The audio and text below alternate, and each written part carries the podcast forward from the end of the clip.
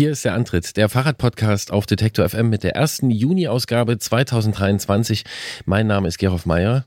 Und ich bin Christian Bollert und schuld, dass vielleicht im Hintergrund ein paar Vögel zu hören sind, weil ich habe das Fenster aufgemacht, einfach weil es so schön ist die letzten Tage. Also Ja, sonnig. Natürlich, das ist die Vogel-Edition dieses Die- Podcasts. Die Juni-Vogel-Edition. Wir haben es, glaube ich, schon mal gemacht, aber diesmal ist es wieder soweit.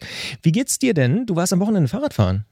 Ja, ich bin Fahrradfahren gewesen, das stimmt. Ja, das war schön. Bisschen kränklich fühle ich mich, aber um ehrlich zu sein, habe ich das Gefühl, alles was, also ich habe mein Soll für dieses Jahr, habe ich erfüllt.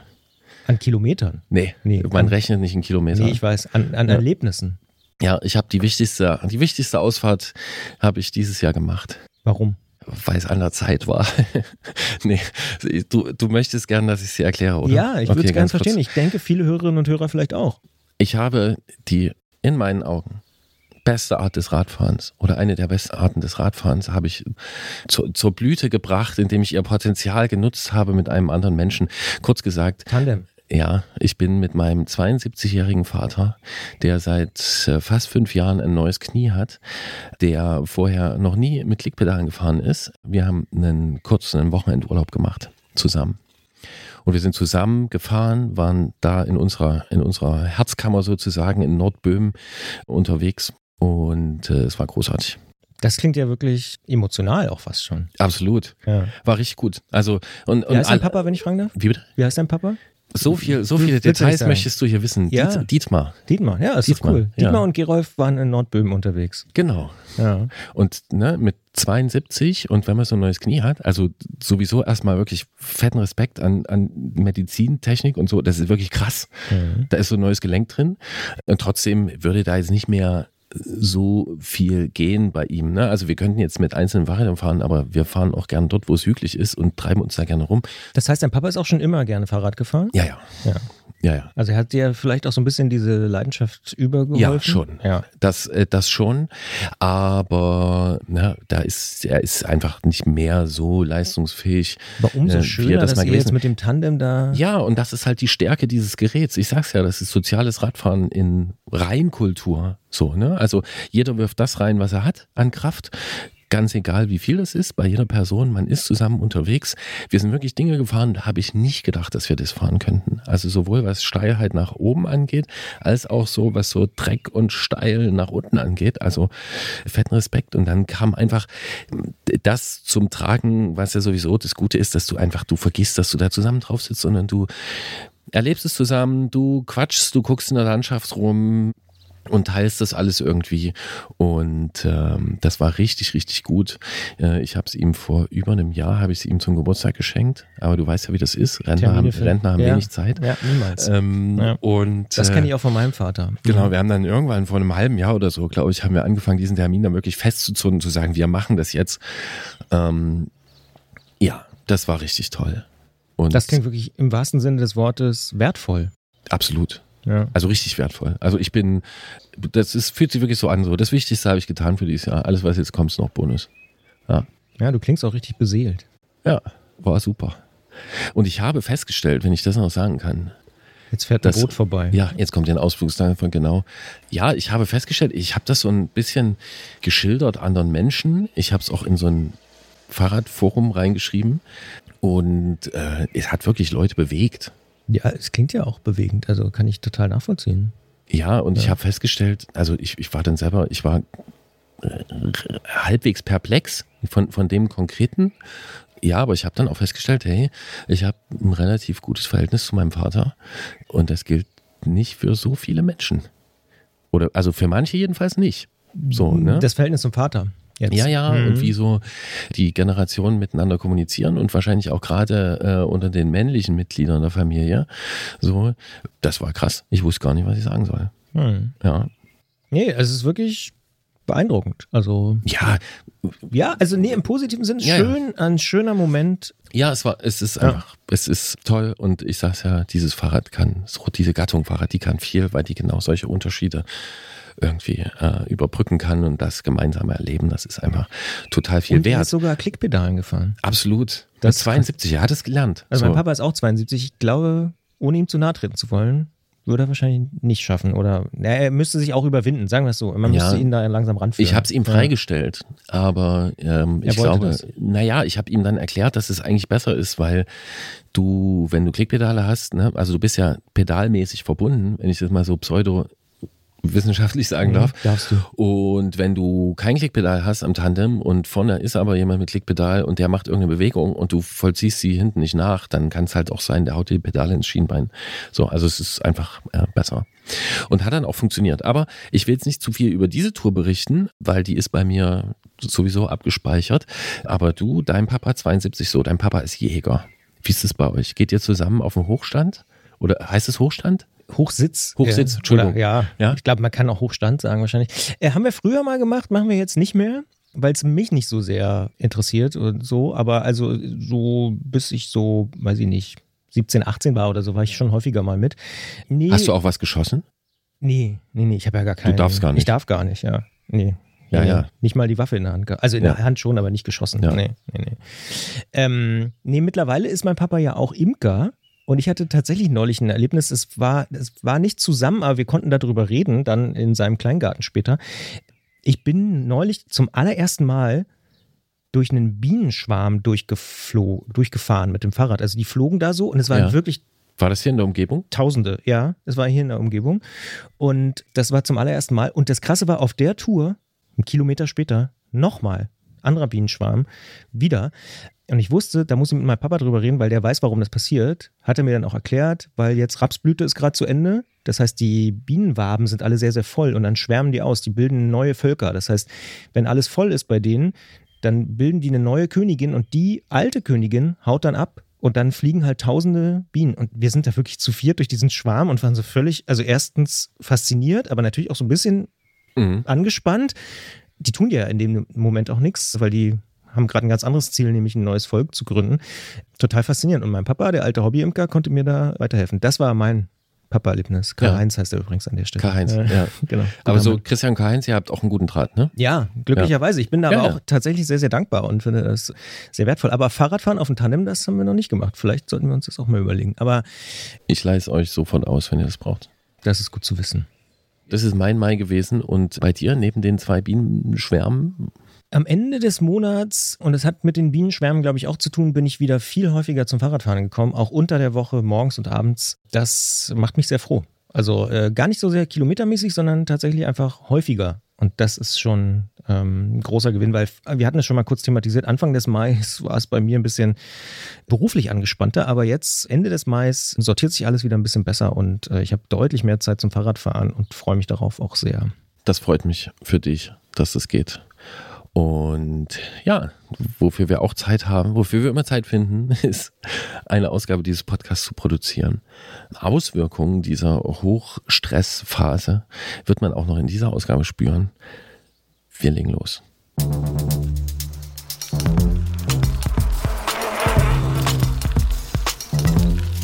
Antritt. Der Fahrradpodcast von Detektor FM.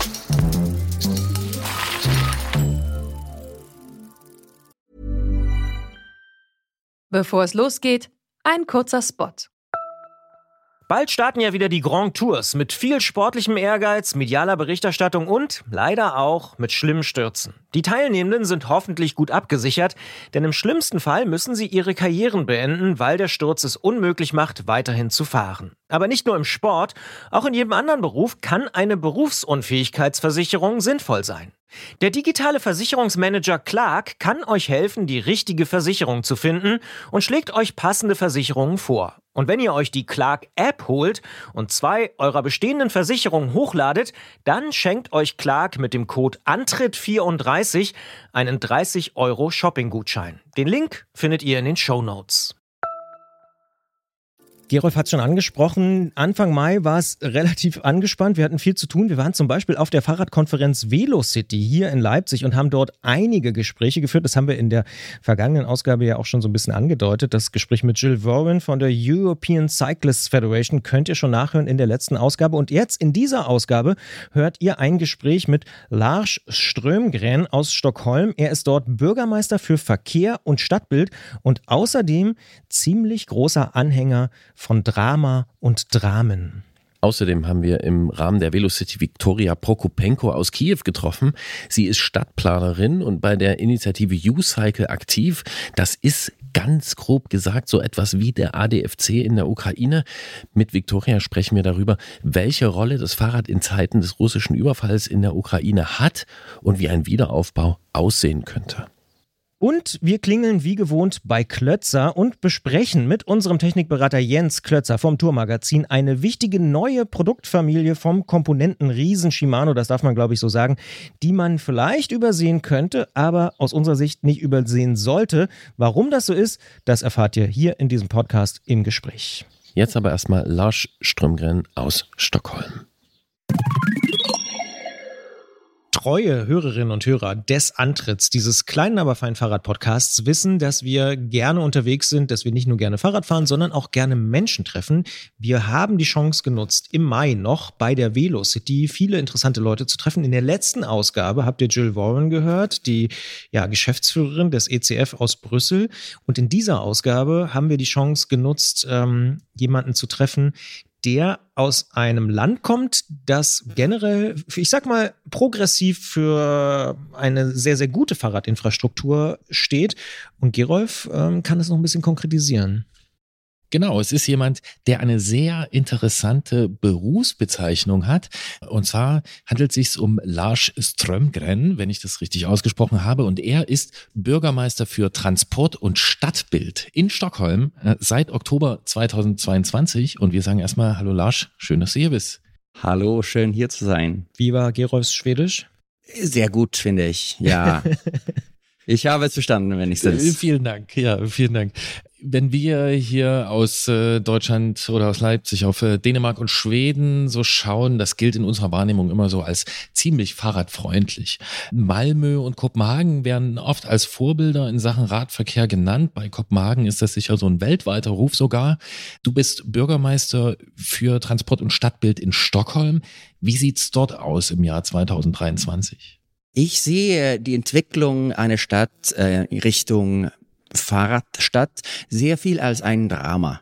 Also so eine klassische Hollywood-Film, äh, Arc-Plot oder so. Da fängt's an, jemand, äh, ein Protagonist fängt eine Reise an und es ist ein bisschen schwer, man klettert hoch auf den Berg und dann gewinnt man äh, äh, zum Schluss äh, gegen irgendein äh, Monster oder so. Und ich sehe die Entwicklung einer Stadt sehr viel wie eine Prozesse. Ich denke, Stockholm hat etwa, also Schweden war sehr reich während des Zweiten Weltkrieges, weil wir nicht äh, teilgenommen haben, aktiv teilgenommen haben. Und wir wollten dann laut den amerikanischen Vorbilden eine autogerechte Stadt bauen. Ungefähr so Ende 80er, Anfang 90er haben Politiker angefangen, die Interesse zu zeigen, um, um eine, um die, die, äh, das Fahrrad äh, mehr Platz zu geben. Und ich sehe mich als vielleicht der dritte oder vierte Bürgermeister, die diesen äh, Ambition hat. Und äh, wir sind nicht Kopenhagen, aber wir haben einiges gemacht und wir haben sehr viel am Start. Das heißt, um hier mal kurz im Bild zu bleiben, das Drama läuft also spätestens seit den 80er Jahren und das Monster ist die autogerechte Stadt. Nein, ich denke, das Monster ist eine Stadt, wo man nicht auf Menschen denkt. Eine Stadt, was einfach ein bisschen im Namen des Nachkriegszeit der Automobil.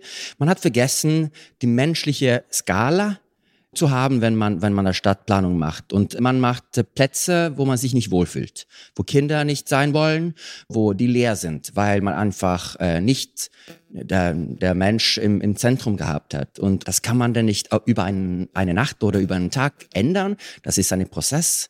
Aber jedes Jahr wird es besser und besser. Und das macht, äh, führt auch dazu, dass mehr und mehr Leute das Fahrrad entdecken. Das finde ich ganz spannend, auch wie du das so, ich sag mal, historisch einordnest, weil ich gerade auch in Vorbereitung des Kongresses mich nochmal so ein bisschen mit der niederländischen Geschichte befasst habe. Und dort ist es ja so, übrigens hier nochmal Podcast-Episoden-Tipp, 99% Invisible, Anfang April gab es eine Folge The Feeds is Needs, äh, wo man das alles nochmal nachhören kann. Die haben Anfang der 70er angefangen, ihr so eher 80er, 90er Steht ihr so irgendwo, ich sag's jetzt mal so, zwischen Deutschland und Niederlande? Also seid ihr ein paar Schritte weiter im Drama oder kann man das so dann auch nicht vergleichen? Also Deutschland ist ja ein großes Land und es gibt viele Städte. Manche sind fast Niederländer und manche sind ganz äh, am Anfang. So, das ist gar nicht so äh, schwer sagen, aber ich denke, vieles, was gemacht wurde in dem, im Bereich Urbanistik oder Stadtplanung, folgte diese Idee ein bisschen wie auch nach dem Krieg in den USA und auch in BRD und DDR. Also die Zukunft heißt Auto.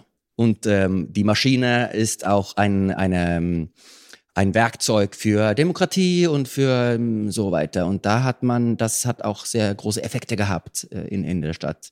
So ich denke, ähm, ja, wir, wir sind irgend, das Drama soll ja nie aufhören. Das, so ist es ja. So, dass, Aber es soll das ja auch keine Tragödie sein. Nein. Wie bitte? Es soll ja auch keine Tragödie Es sein. soll keine Tragödie, Tragödie sein. Nein, stimmt.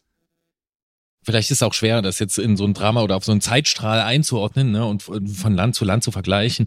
Aber es gibt ja so, so Marker, ja, also so, so, so Bilder, auf die man angesprochen wird, äh, zum Beispiel von Leuten, die gar nicht viel mit dem Fahrrad zu tun haben. So, die sagen dann zum Beispiel, ey, hast du es schon gehört? In Kopenhagen, da gibt's Staus auf dem Fahrradweg An der Ampel. oder an der Ampel. Ja, also Fahrradstau. Ähm, ist in Stockholm auch schon soweit? Ja, inzwischen ja. Wir haben in den zentralen Bereichen äh, sehr viele Leute, die zur Arbeit fahren. Und seit Covid hat auch das Fahrradfahren sich ähm, vermehrt, so 11 11 Prozent äh, seit vor Covid. Wir haben zwei Probleme in Stockholm oder zwei Herausforderungen. In dem zentralen Teil ist es Stau.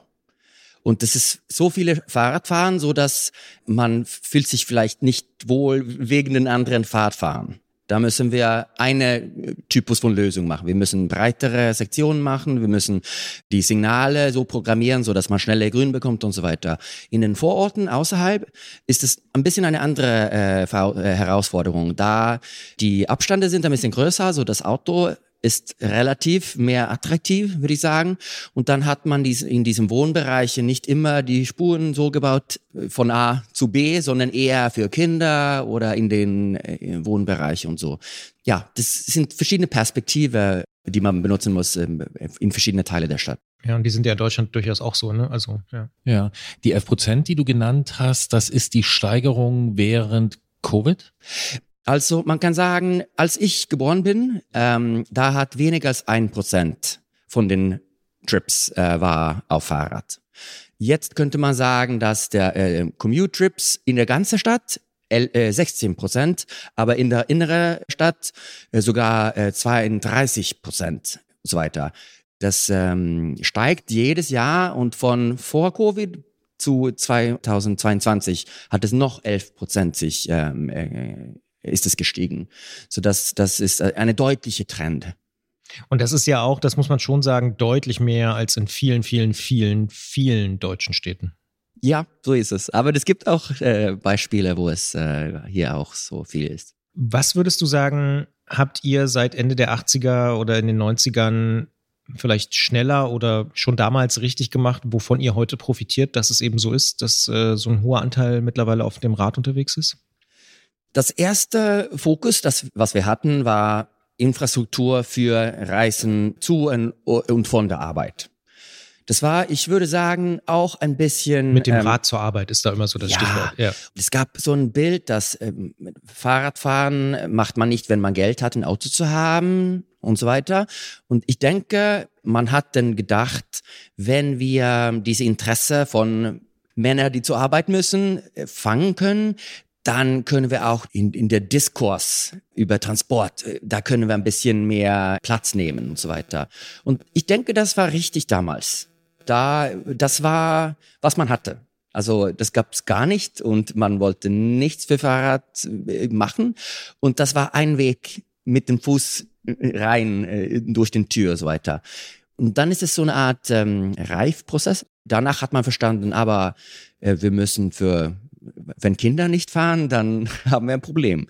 Und wenn, wenn die kurzen Strecken nicht funktionieren und, und so weiter. Die Perspektive hat sich auch verändert während dieser Zeit. Aber ich denke, hat man die Infrastruktur nicht da, dann kann man gar nicht anfangen. Das ist das Erste, würde ich sagen. Und dann kann man mit äh, Attitüden arbeiten oder die Einstellung ähm, und so weiter. Aber Infrastruktur ist immer der erste Schritt, würde ich sagen. Stichwort Infrastruktur. Da diskutieren wir in Deutschland ja sehr, sehr viel immer über die Frage, sind wir nicht ein Autoland und kriegen das deswegen nicht hin? Jetzt gibt's ja auch Volvo.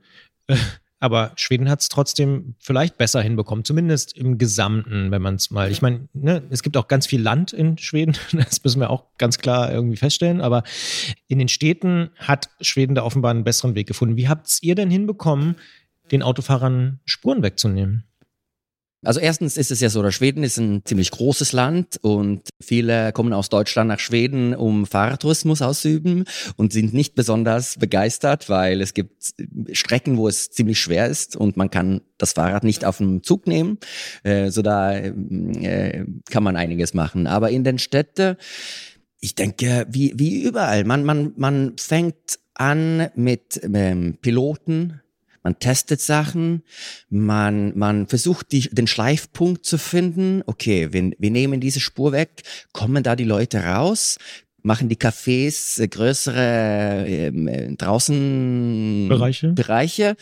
Und ich denke, da muss man ein bisschen Musikalität haben. Man muss so ein bisschen damit mitarbeiten. Und man kann nicht zu schnell vielleicht gehen, man muss immer ein bisschen, also man darf ein Schachbrett nicht ganz umdrehen, aber man soll dann schon ein bisschen, äh, das soll schon ein bisschen vibrieren. Ein bisschen wackeln darfst. Ja, ja, ja. ja. Finde ich total spannend. Wenn ich das verraten darf im Vorgespräch, du hast erzählt, dass du an der Staatsoper auch gearbeitet hast. Also du hast immer so, so künstlerische Vergleiche liegen dir schon nah. Ich wollte ja eigentlich Opernsänger werden. Ah. Und bin nach Berlin gegangen. Ich war, ich habe äh, Karten abgerissen an der Staatsoper, aber ich war im Extrachor an der Komischen Oper in einer Vorstellung. Das liegt mir sehr nah, diese narrativ zu identifizieren und versuchen, ja, zu argumentieren durch eine, also eine starke Vision. Wohin wollen wir? Und auch ähm, Sachen sollen, es, manchmal ist es nicht schlecht, wenn Sachen dauern, weil es muss ein bisschen Spannung geben in dem, so. Äh, aber ich denke, das ist ähm, wichtig, weil man erzählt ja eine Geschichte über irgendwas, was noch nicht da ist. Und es ist immer leichter, zu äh, still zu sitzen und äh, Veränderungen kann manchmal schmerzhaft sein und da muss man die die ähm, man muss da ein eine Vision übertragen können, wo die Leute sehen, ah, wir, wir haben vielleicht was Besseres hier am Start. Wir wollen wir wollen das. Vielleicht könnte man ja auch andersrum fragen, so wie du gesagt hast, ne? man darf nicht das ganze Schachbrett mit einmal irgendwie umschmeißen, sondern man macht halt diese einzelnen Schritte, man nimmt dem Pkw-Verkehr eine Spur weg, macht sie zur Radverkehrsspur, schaut, wie die Cafés sich entwickeln. Kennst du ein Beispiel, wo das nicht funktioniert hat? Oder ist es so, dass es sich deiner Erfahrung nach immer ausgezahlt hat? Ich bin ja ziemlich neu als Politiker ich habe ja erst im Oktober 2022 angefangen und davor war ich engagiert. Ich war Stadtplaner äh, vor lange her und dann habe ich auch in den NGO-Bereich und Aktivistenbereich gearbeitet. Ja, jetzt muss ich denken, ähm, manche Sachen kann man nicht ein bisschen machen, man muss es ordentlich machen. Und wir haben zum Beispiel Congestion Charges eingeführt.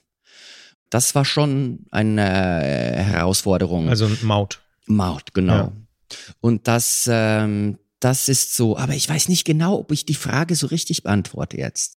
Okay, weil also ich kenne es zumindest aus meiner Erfahrung äh, so, dass es oft natürlich Widerstände dagegen gibt. Ja, das gibt es in vielen Städten, aber ich kenne eigentlich kein Beispiel, wo es nicht funktioniert hat. Ja, also wo sich nicht dann rausgestellt hat, okay, auch der Einzelhandel profitiert, auch die Cafés profitieren. Es zahlt sich aus, wenn man also den Mut hat und die politische Durchsetzungskraft, dann beweist es sich oft in der Realität und man überzeugt damit Menschen. Aber ich habe da nur eingeschränkte Erfahrung. Christian Bollert äh, signalisiert mir. Ja, ähm, ne, ja. Ne, ich will eigentlich nur den, den Gedanken weiter vorantreiben, weil wir hatten ja in der vergangenen Ausgabe das Gespräch mit Jill Warren vom ECF und die hat den Bürgermeister aus Gent oder Gent äh, zitiert, der gesagt hat, ah, wenn ich heute eins anders machen könnte, dann wäre alles sofort auf einmal. Denkst aber, das könnte auch nach hinten losgehen?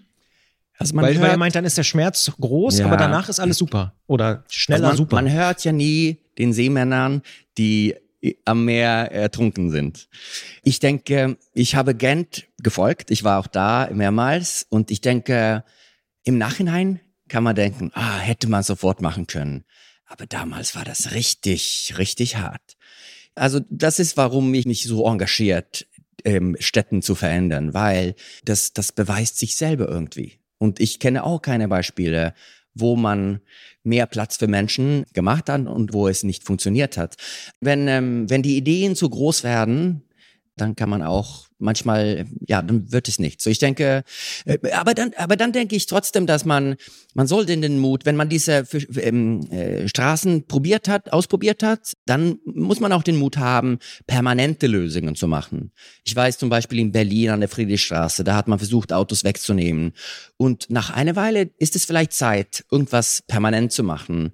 Also man soll, man, ich denke, das Testen ist gut, aber dann muss man auch äh, investieren. Vielleicht ist das nur so eine Idee von mir, was für die nächste Velocity, so eine Art Fuck-up, wo hat mal was nicht geklappt. Das wäre eigentlich mal ganz spannend, Fuck-up-Panel zu machen oder so. Ja, ich habe noch eine, also die Idee finde ich gut, weil man ja auch davon viel lernen kann. Mir drängt sich ein Zusammenhang auf. Du hast gesagt, ihr habt diese Congestion Charge, also ich vermute im Innenstadtbereich gibt's eine Maut und äh, du hast vorhin gesagt, dass die Nutzungszahlen aktuell in Stockholm, also der, der Radverkehrsanteil bei 36 Prozent liegt.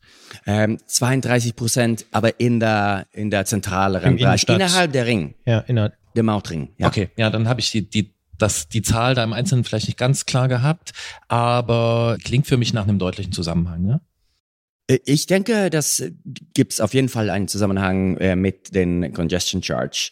Ich denke, was gut war damit, ist, dass man setzt einen Schneeball in Bewegung. Alle hören nicht auf, äh, Auto zu fahren, aber eine, alle fangen an, die Frage zu stellen, sich die Frage zu stellen, wäre eine Alternative möglich? Und ich denke, dass das deswegen das so gut ist. Lässt sich sowas sozial abfedern? Meine, es ist ja oft in dieser Diskussion dann das, was berechtigterweise auch kommt, die Frage so, okay, äh, was ist mit den Leuten, die äh, finanziell einfach weniger zur Verfügung haben? Wenigstens in Stockholm, also die Leute, die nicht so viel Geld haben, die fahren mit den Öffentlichen oder die laufen oder die fahren Fahrrad. Das gibt natürlich ein paar, wo, wo die keine Wahl haben. Aber die, das Argument, dass das Congestion Charge ähm, schlecht ist für den Leuten mit weniger Ressourcen, das hält nicht richtig. So, so, wir wollen stattdessen mehr Platz für Fahrradfahren und, und öffentlicher Verkehr.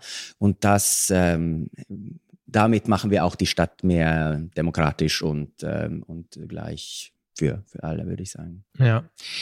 Jetzt nutzen wir als Antrittmacher ja diese Konferenz hier, die Velocity, um mit dir auch darüber zu sprechen, was klappt gut, was kann man vielleicht lernen von Stockholm, aber die Konferenz hat natürlich ja auch den Sinn, dass du vielleicht von anderen Städten auch was lernen kannst. Gibt es denn Städte oder Konzepte, wo du sagst, oh ja, das könnten wir uns in Stockholm aber auch nochmal abgucken?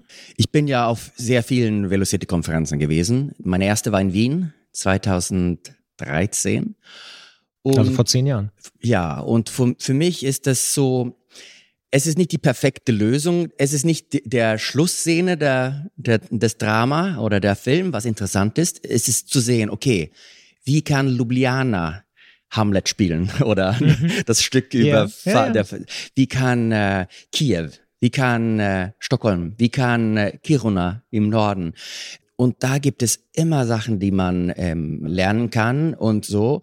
Was mir so viel gibt auf diese Konferenzen ist auch, das ist so eine Art inkrementelle Prozesse. Man, man, es ist eher ein Gefühl, die man mitnimmt, als vielleicht eine neue Lösung. Weil, weil viele Lösungen gibt's schon, die äh, zu implementieren, das ist das Schwere und den, den Mut haben und auch die, ähm, den Consistency oder so, ja. würde ich sagen. Was ist das für ein Gefühl? Für mich ist es ein Gefühl, im Zentrum dieser Geschichte zu sein. Ein bisschen in meine eigene Drama. Ich, äh, meine Erinnerungen sind sehr deutlich, als ich als Kind äh, hinten auf mein, die, das Fahrrad meiner Großmutter saß und ich habe die Stadt entdeckt. Eigentlich war das so, wenn ich, als ich zurückkam aus Berlin 2006, da äh, hat jemand die Rolle bekommen, den ich jetzt habe und er wollte Fahrrad wegen wegnehmen. Und ich konnte das nicht verstehen So, ich wollte halt, ähm, äh, der, dieser äh, Fahrrad-NGO in Schweden, die wollten Stockholm ein Diploma machen, aus irgendeinem Grund, ähm, weil die haben gesagt, dieses Jahr ist Stockholm der Fahrradstadt Schwedens. Und ich wurde so empört und dachte, hä, soll dieser Bürgermeister da diesen Preis bekommen? Ich muss dorthin gehen zu dem Platz. Das war Herbst 2007 äh, und ich, ich, ich, es hat mich so wütend gemacht, dass man halt äh, das, was ich damals fand, diese gute ähm, angefangene Arbeit, äh, jemand wollte das rückgängig machen und seitdem habe ich mich reingeworfen in dem Drama äh, sozusagen und äh, ich kann nicht aufhören, dieser, ich möchte sehen, wie der Film aufhört. Es wird nicht, es wird nicht langweilig. Nie langweilig, nein. Ein wunderbares Bild und wir haben ja auch ganz, oder du hast am Anfang gesagt, äh, das Drama ist noch nicht zu Ende, der Film ist natürlich nicht zu Ende. Wie heißt der Akt, an dem gerade geschrieben wird oder der gerade aufgeführt wird in Stockholm? Wie ist der überschrieben? Ich denke, es gibt parallele Dramen. Für mich persönlich als Bürgermeister gibt es eine Drama oder eine Narrative Arc, wie alle solche Hollywood-Filme anfängt. Jemand sagt, oh, jetzt muss ich, ähm, da kommen irgendwelche grüne Menschen aus Mars oder irgendwie Feinde aus dem Wald oder so. Und, und da, in dem Drama bin ich am Anfang.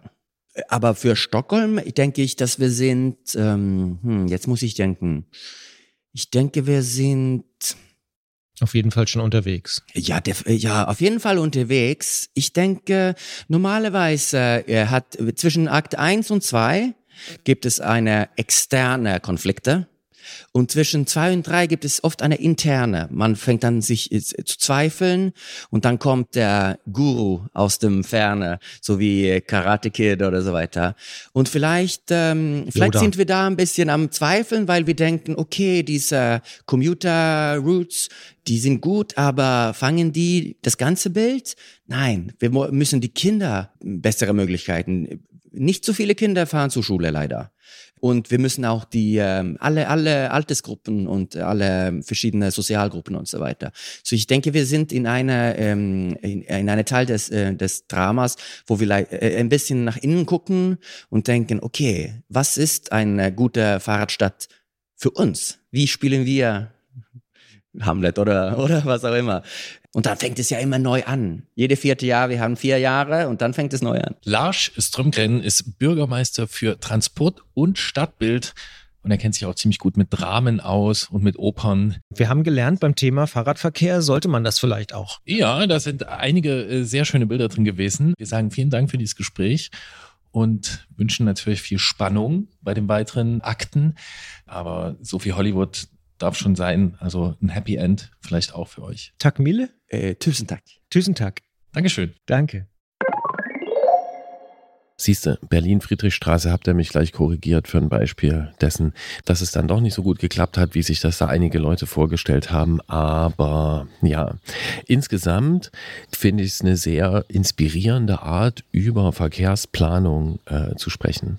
Ja, ich fand äh, das ein sehr, sehr spannendes Gespräch, vor allen Dingen, weil es immer diese, die, diese Drama- und Opernbezüge und so hatte. Hat mir nochmal das Thema, über das wir ja sehr, sehr häufig reden, äh, irgendwie aus einer anderen Perspektive nahegebracht. Und deswegen fand ich das so ein sehr, sehr spannendes Gespräch. Ja, und da wir es ja auch schon ein paar Mal so hatten, ne, dass dieses, dieses Thema eigentlich so als so trocken wahrgenommen wird. Ne? Und dieses, ähm, man muss sich auskennen mit irgendwelchen Regelungen und man muss ganz lange in irgendwelchen Gremien sein und dies und das machen. Nein, es ist nicht so trocken. Ne? Und in dieser Art und Weise darüber zu erzählen, kommt es auch rüber und es macht mehr Lust, sich damit zu befassen, überhaupt erstmal das Interesse dafür zu entwickeln und auch sich da irgendwie zu beteiligen. Ja. Insofern ähm, fand ich das sowohl inhaltlich als auch rhetorisch schon ein ziemlich gutes Gespräch über so ein vermeintlich trockenes Thema wie Stadt- und Verkehrsplanung. Ja. Und wir haben ja die Velocity, du hast es am Anfang schon angesprochen, auch genutzt, um über eines der, vielleicht sogar das weltweit größte Thema aktuell zu sprechen, den russischen Überfall auf die Ukraine und dort aber ganz konkret über Fahrräder und was Fahrräder dort ausmachen. Und dieses Gespräch mit Viktoria Prokopenko, das hast du auch schon angekündigt, das hört ihr jetzt gleich. Aber ein Hinweis vielleicht, wir haben es auf Englisch geführt, fast schon logischerweise, weil sie eben kein fließendes Deutsch spricht. Und wir kein Ukrainisch. Unser Ukrainisch ist auch relativ schlecht und dementsprechend haben wir gesagt, wir machen es auf Englisch. Das heißt, dieses Gespräch, was jetzt folgt hier im Podcast, ist auf Englisch geführt und äh, hat jetzt auch keine deutsche Übersetzung oder so, weil wir gleichzeitig wiederum gedacht haben, ah, das jetzt irgendwie so zusammenfassend zu übersetzen, ist vielleicht auch nicht so die beste Idee, sondern wir wollen es eigentlich so stehen lassen als Gespräch, wie wir es auch geführt haben. Deswegen quasi im Original ohne Untertitel.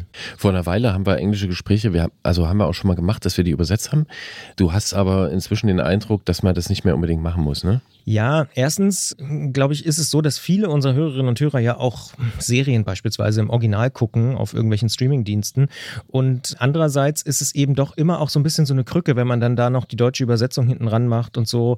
Und Deshalb haben wir uns jetzt hier an dieser Stelle dafür entschieden, das nicht so zu machen. Schreibt uns aber gern, wenn ihr das total doof findet, an antritt.detektor.fm oder gerne auch, wenn ihr denkt, ja, das ist besser so. Also wir haben jetzt hier ein bisschen intern diskutiert und haben uns dafür entschieden, das jetzt hier an dieser Stelle mal so zu machen.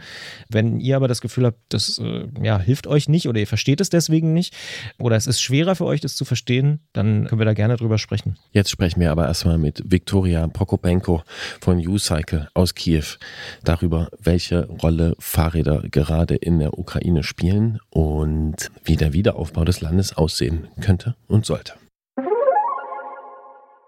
Im vergangenen Monat haben wir ja die Velo City Konferenz in Leipzig genutzt, um für den Antritt diesen kleinen, aber feinen Fahrrad-Podcast spannende Leute zum Thema Radfahren zu treffen. Und beim Scannen des Programms ist uns beiden eine Frau ganz besonders aufgefallen. Ihr Name Viktoria Prokopenko. Victoria ist Expertin für nachhaltige Mobilität und sie ist Stadtplanerin aus Kiew, bei der NGO U-Cycle aktiv und sie wird im Programm der Velocity damit zitiert, dass das Fahrrad gerade in der aktuellen Kriegssituation ein sehr wichtiges Transportmittel ist. Darüber wollen wir natürlich mehr erfahren und freuen uns, dass sie hier bei uns im Studio ist. Hallo Victoria. Hello everyone. The Velocity program introduces you as a sustainable mobility expert, urban planner, and bicycle activist for U-Cycle in Kiev in Ukraine. What's your motivation? My motivation, uh, I started my career as a transportation planner, as uh, for transport models of cities, and I did these models for some cities and understood in one moment that I didn't see, I don't see the result of these models. Okay, we can do model, but city don't know how to use it correctly and how to work with these models. And uh, I decided that I don't want to continue to be engineer between screen and just doing some links or something that uh, can't happen in real life. And uh, then I decided to change my professional direction and started to work with city with uh, with real infrastructure with cycling infrastructure as a very important uh, part of transport modes so one could say that you changed a little bit the perspective from theoretical work to practical work? Or seeing results? Yes, it's more about seeing results because it was practical in result. You have transportation model and uh, you really can do something with this uh, some calculation or something but in this, when, when I started work with U-Cycle, uh, it was in uh, 2020 and my first months of uh, my work was every week with new victories. For example, my colleague started work three years ago with uh, one uh, square in Kiev, Bessarabka Square, um, to do workshop and to do this square pedestrian. And now, after three years, uh, as I remember, I hear that okay, now with celebration, this square is pedestrian and it was part of uh, our work. Or the new rules in, um, I don't know how, how it translated in, uh, in rules uh, of moving uh, cars and pedestrians, uh, and, and new new rules that will be more safe for pedestrians and cyclists. And it was like a ten year result of work of my colleagues, and it was for me really very impress impressive to see how our work really can get impact on our city as you are from Ukraine, and um, obviously everybody knows also in Germany about the Russian invasion, and the Velocity program quotes you like this A bicycle has become the main transportation mode for Ukrainian cities that suffered from Russian military aggression. Can you explain this for our listeners? Yes, of course. Can I start just for you, uh, like a story before like storytelling that uh, maybe uh, 10 days before uh, full-scale invasion uh, we with team get like strategical session for next three years of our work for next three years and it was about we want to develop cycling infrastructure we want to develop cycling education in schools. Uh, we want to develop uh, Vision Zero in Ukraine and tourist uh, tourist roads and tourist infrastructure for cyclists. And it was very grateful. And then full scale war started, and some of our colleagues joined army colleagues and activists joined army and uh, all our focus was about how to help army and how to help volunteers and to activists. But it was there are no anything uh, about bicycles before April 22 in April 22, we get many requests from volunteers and activists from different cities that uh, was affected by war. It was requests uh, of bikes. And uh, what happened?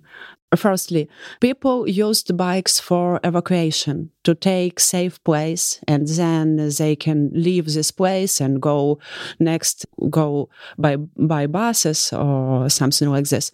Second, many cities was occupied and it means for example bucha was occupied uh, all march 22 and uh, all bridges was destroyed by russians uh, all public transport was stolen and uh, there are no any way to transportation uh, just by foot or by bike.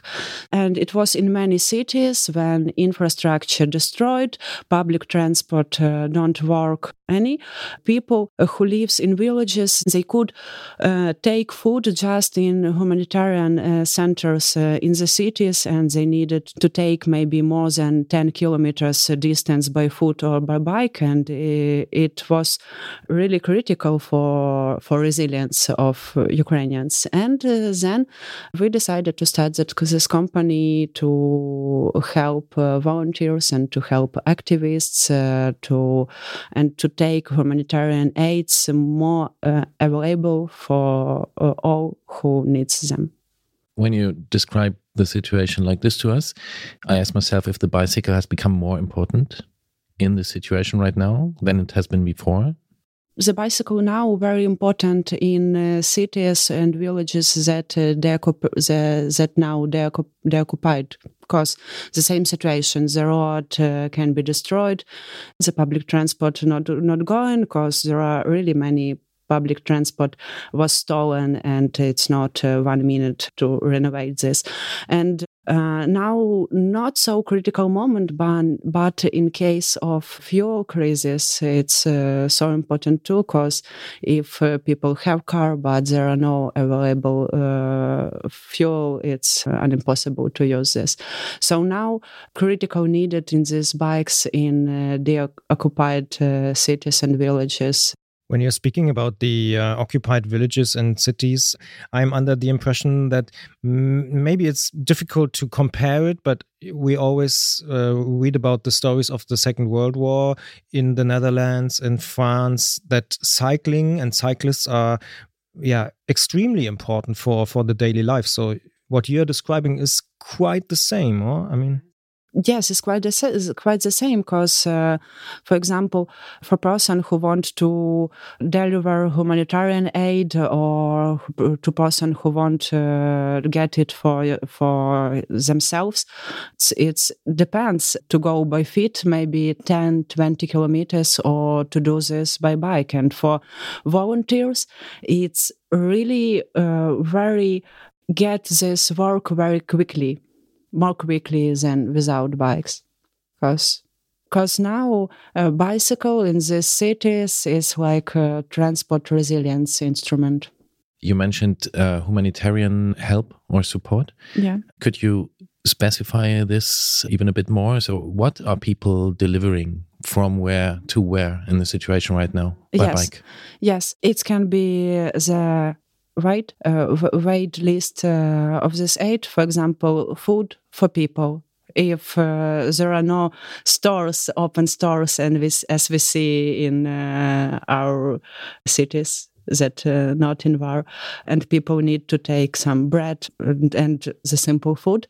It's medical medical stuff and uh, people need to take this medicine preparates and as well as uh, medical help uh, like visit of doctors. And it's one of one of the cases that medical uh, specialist can give uh, them help uh, for people uh, by bike and it's easier uh, than by foot.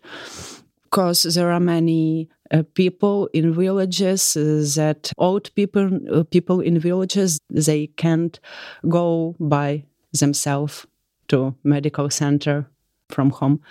This is food for animals one woman that take bike from this company she deliver 1000 kilograms uh, of animal food for one month and uh, something like this. And of course it's like daily things that uh, all people need but uh, don't have So this company is bringing bikes to these areas, or what? What are you doing? Yes, uh, our focus is uh, volunteers, social workers, or workers of critical infrastructure. What we do, we collected uh, bikes. So we have a request list, and uh, now we have more than uh, 2,000 requests from uh, these people. And then when we take bikes, take good bikes, we distribute them. Depends on by this list depends on priority. And now it's more than 1000 bikes uh, we uh, distribute. Yeah, and, just to understand you, the company you mentioned right now is not U-Cycle, but it's Bikes for Ukraine. Bikes for Ukraine is campaign uh, that was was started uh, by UCycle and uh, other five non-government organization around uh, from from different cities, and we together started uh, this campaign, Bikes for Ukraine. So you said that Bikes for Ukraine is collecting bicycles and giving it to the people who need them. Where do you collect those bicycles? Is it just in Ukraine? Is it in other countries? How does it work? Uh, yes, now we have uh, more than 40 ambassadors around all the world. Some people uh, help us by money. Some people or organization collected uh, bikes and organized logistic uh, to collected bikes in their cities or in their region, organized logistic to Ukraine, and then we take and uh, distribute these bikes. And for example, Euro Commission collected around 500 bikes in two cars. It's very impressive when people in different country donate their own bikes and uh, people in Ukraine get these bikes and it looks like solidar- solidarity and it looks like help uh, from people to people and it's amazing.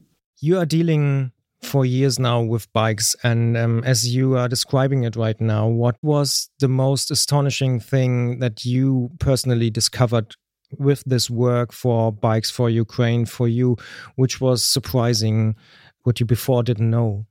Yes, I have uh, one thing. Uh, I have one thing that uh, we get we get many uh, bikes uh, for kids, and it's now the separate dir- direction, uh, new direction bikes for kids, and uh, for me is it was a really sur- surprise that when we're talking about war and when we're talking about humanitarian aids, volunteers, medical, police workers, and it's so and bikes for them, it sounds like very important and very huge goal. And then we get uh, many bikes for kids, and what happened? The kids are really very happy. It was uh, for some of them, it was maybe dream to have a bike and and to see uh, photos of these happy kids with uh, new bikes it's like understanding that uh, they have happiness in these hardest times it can change our future as ukraine because when uh, more children uh, use uh, bikes and children they will be used in uh, adults it's interesting you mentioned that because in the program of Velocity, you are also quoted cycling will be an important component of the after war sustainable recovery of the infrastructure and economy of Ukraine. How do you expect this to happen? Yes. The first thing is like official renovation uh, principle uh, of Ukraine is build back better. What does it mean? that all infrastructure that was destroyed and now will be renovated need to be better than then. For example, when we have a bridge without cycling infrastructure and without pedestrian infrastructure, now we need to build new bridge, but with this. When we have destroyed school, the new school need to be more effectiveness, more inclusiveness, uh, more available for all people and it's about all infrastructure and about all services and uh, we as a civil society really uh, hope really really want to build this new ukraine uh, more friendly for cyclists, more friendly for pedestrians, and more friendly and more comfortable for people. Uh, yes, and the second the second thing that many people that must uh, leave their homes and now live in different countries, they have this experience, uh, this good cycling experience now, and uh, then when they come back home, they will be have uh, more requests on uh, cycling infrastructure and more comfortable spaces and something like this. And I think that it's like double when uh, when uh, we have this principle of renovation from country and when we have requests from people to have more comfortable spaces and it will work really good. And to understand it even better, I think Build Back Better is a pretty good slogan to understand what's what's the idea behind it. And is this something which is shared in general society? So most people agree on it that if you rebuild a bridge there's there has to be good pedestrian and bike infrastructure or is this something which maybe is kind of minority position in the bike scene kind of? Or or is it something that that you say the the general public is sharing as an idea Yes, uh, it's certain, and it's like official principle that was adopted and conference in Lugano, and it's like official slogan of renovation. But still, of course, when we're talking about bridges and about schools, uh, now not all people and not all municipalities know how to do this build back better in their cases. So, of course, now we are all studying to do it and uh, it's not something that we know and not something in our mind but we need to uh, and so it's uh, our a really big role as a civic society, as a non-government organization to push these friendly bicycle cities in in this renovation process. Yeah, just to understand uh, the whole situation maybe a little bit better, when I'm listening to you and your arguments and what you're saying, then I'm getting the impression that before the invasion, there wasn't so much cycling infrastructure all over the country. Or how would you compare it to other European countries? Before the war, maybe more than 50 cities in Ukraine had developed cycling concept and uh, this cycling development was just in responsibility of municipalities they wanted to do. To do this. Before the war, we worked in with uh, national cycling strategy, and uh, this strategy was ready, but not implemented uh, before the war. And uh, this strategy uh, for Ukraine means that all cities, all, all villages, like in the same situation, with impact to improve or to build cycling infrastructure, and uh, it's really big work. And our part, uh, our main goal in this work with national cycling strategy wa- was to involve other cycling organization around all Ukraine to this process to get feedback, to communicate about this topic, and to give some recommendations uh, maybe for improving this um, this concept. Uh, but now uh, I hope that uh, this concept will be maybe uh, in another way implemented uh, very soon. You mentioned the other cycling organizations, and you mentioned, of course, uh, U-Cycle, where you work for. What's the special thing about U-Cycle? What What's your special perspective? Our special special perspective. We are maybe the biggest the biggest cycling organization in Ukraine, and we was and we was founded maybe 15 years uh, ago as Kiev Cycling Association, and uh, now we are the biggest one in Ukraine. So uh, one part of our work is to build the strong community between other organizations. So, how would you uh, describe the uh, Ukrainian cycling community? What's its? Does it have a certain character, or does what comes to mind? I can tell you that maybe months uh, or two months before full scale invasion, we did, and it was as a part of my work. We did the big three days workshop for participants for organization uh, from different region of Ukraine, and it was, as I remember, 15, 15 different uh, regions. And we spent this time together. We are working on this uh, national cycling concept and uh, with action plan uh, for this concept. And for me very impressive was a moment when uh, the last day we are sitting like around each around each and just speaking about our uh, impressions about this workshop and about our work. And it was so warm because there are all cities uh, was in different conditions about political political impact in uh, building uh, cycling infrastructure and uh, you know about lack uh, lack of money for implemented or different impact.